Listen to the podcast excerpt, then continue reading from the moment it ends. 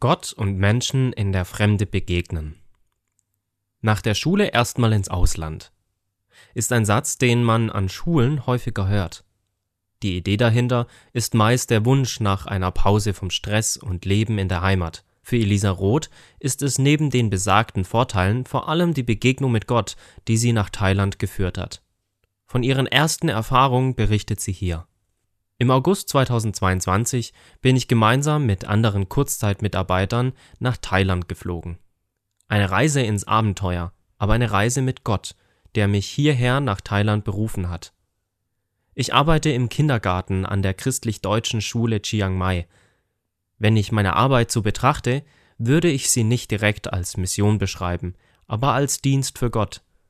Trotzdem kann ich durch meine Arbeit bei Kindern meinen Glauben weitergeben und so ein Stück dafür sorgen, dass auch die Kinder Gott begegnen. So ein Jahr stellt einen vor viele Herausforderungen. Manche sind vollkommen banal, andere dagegen ein wirkliches Problem.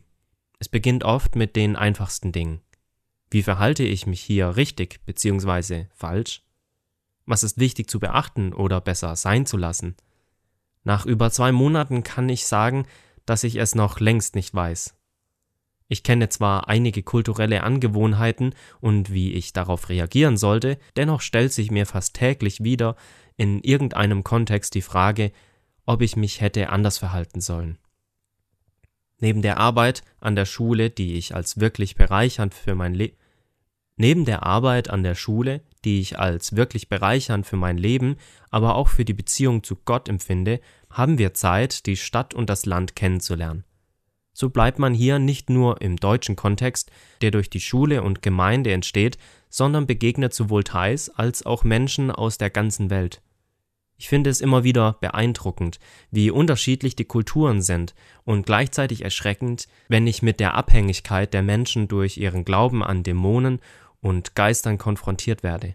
Ich habe manchmal den Eindruck, dass die Menschen hier in einer unsagbaren Angst leben und das aufgrund ihres Glaubens, was mich nur noch dankbarer macht, dass ich an einen so guten und liebenden Gott glauben darf.